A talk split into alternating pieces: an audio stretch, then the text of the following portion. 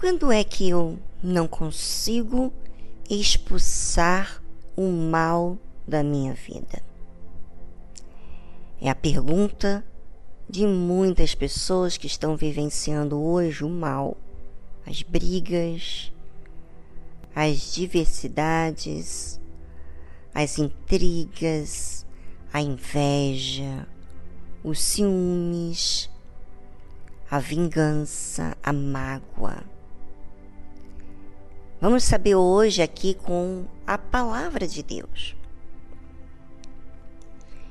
Senhor, tem misericórdia de meu filho, que é lunático e sofre muito, pois muitas vezes cai no fogo e muitas vezes na água. E trouxe-o aos teus discípulos e não puderam curá-lo. E Jesus respondendo disse: Ó geração incrédula e perversa, até quando estarei eu convosco e até quando vos sofrerei? Trazei-mo aqui. Primeira coisa que eu quero chamar a sua atenção, ouvinte, é que para que você expulse o mal, como aconteceu desse homem que trouxe o seu filho, e os discípulos não puderam expulsar o demônio que estava na vida daquele rapaz. E foi quando o Senhor Jesus respondeu aos discípulos que perguntaram por que que não podemos curá-lo. E Jesus respondeu: Ó oh, geração incrédula e perversa. A incredulidade e a perversidade depende de como estou agindo a fé. Eu posso usar uma fé emotiva, eu posso é, crer em Deus enquanto tudo está bem, quando o Senhor Jesus, na época, o Senhor Jesus estava como um ser humano, os discípulos estavam vivendo com o Senhor Jesus. Mas eles enfrentaram um problema sozinhos porque eles não conseguiram expulsar o mal daquele rapaz. E por que não?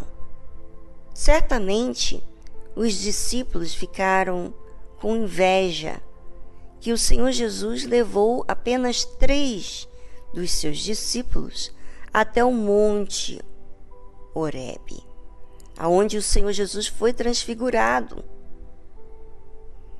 E não levaram o resto dos discípulos. Eles ficaram. E esses que ficaram foi os que receberam esse rapaz que estava endemoniado e não pôde ajudá-lo. Por quê? Porque tudo começa, ouvinte, presta bem atenção nisso. Tudo começa como você considera aquilo que você ouve do próprio Deus. Sabe, o Senhor Jesus havia já ensinado tantas coisas, mas aqueles discípulos que estavam ali, estavam ali com aqueles sentimentos bobos, com ciúmes, com inveja, com vaidade, com futilidade. E quando veio o problema, eles não conseguiram resolvê-los. Por isso que o Senhor Jesus disse: Ó oh, geração incrédula e perversa, porque como eles lidavam consigo mesmo, não era a forma ideal. Eles deveriam ter defendido o que o Senhor Jesus ensinou para eles. Mas eles esqueceram, aceitaram aqueles sentimentos ruins e não puderam sobreviver na fé na hora, no momento difícil. E isso acontece com você também. Acontece quando você não resolve o problema. Você não resolve o problema porque começa o problema dentro de você. Aproveite agora na tarde musical para você falar com Deus perdoar quem você precisa perdoar, se você precisa ligar, chama para essa pessoa, peça desculpa, fala das suas dos seus erros e lida com eles.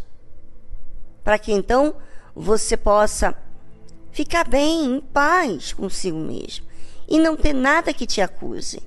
Porque é isso que faz é, manchar a sua fé, que faz você se tornar um incrédulo. Tipo, eu sei o que devo fazer, mas eu prefiro sentir isso. Eu acho que esse sentimento que eu tenho é certo e, e, e eu tenho razão por isso.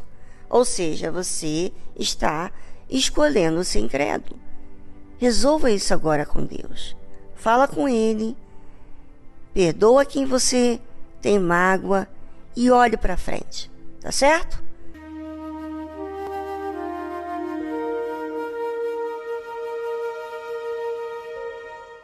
É assim mesmo.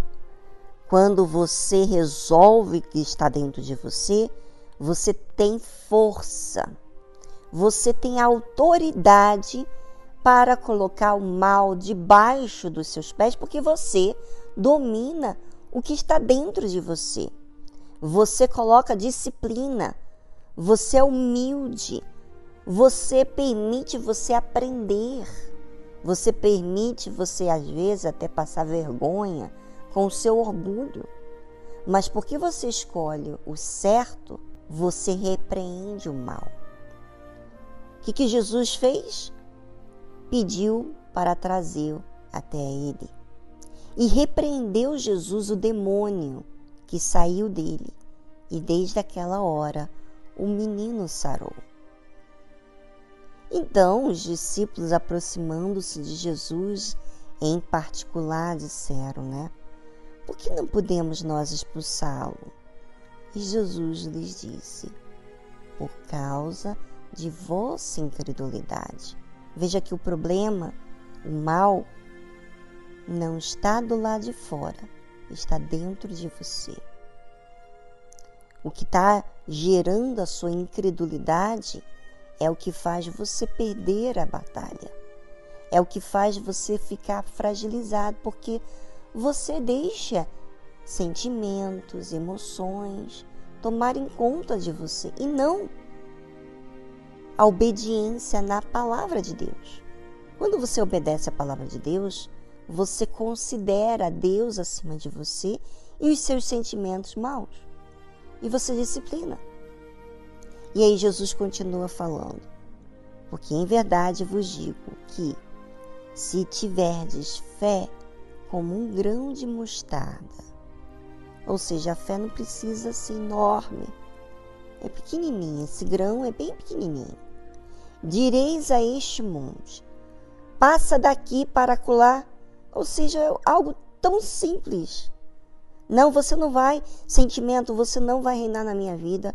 Eu não vou guardar mágoa. Eu não vou ficar pagando mal com mal. Eu vou resolver isso agora. Eu vou fazer o bem.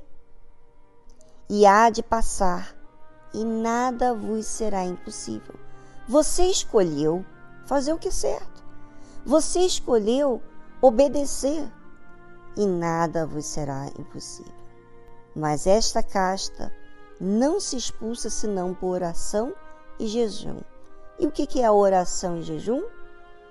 É você depender de Deus, é você levar os seus pensamentos a Deus e viver uma vida de disciplina, de renúncias, de sacrifícios. Tá certo? Faça isso e não deixe o mal te dominar domine, persiga o mal. Em vez de você ser perseguido pelo mal, persiga você o mal. Como? Fazendo aquilo que Jesus mandou. Tá certo?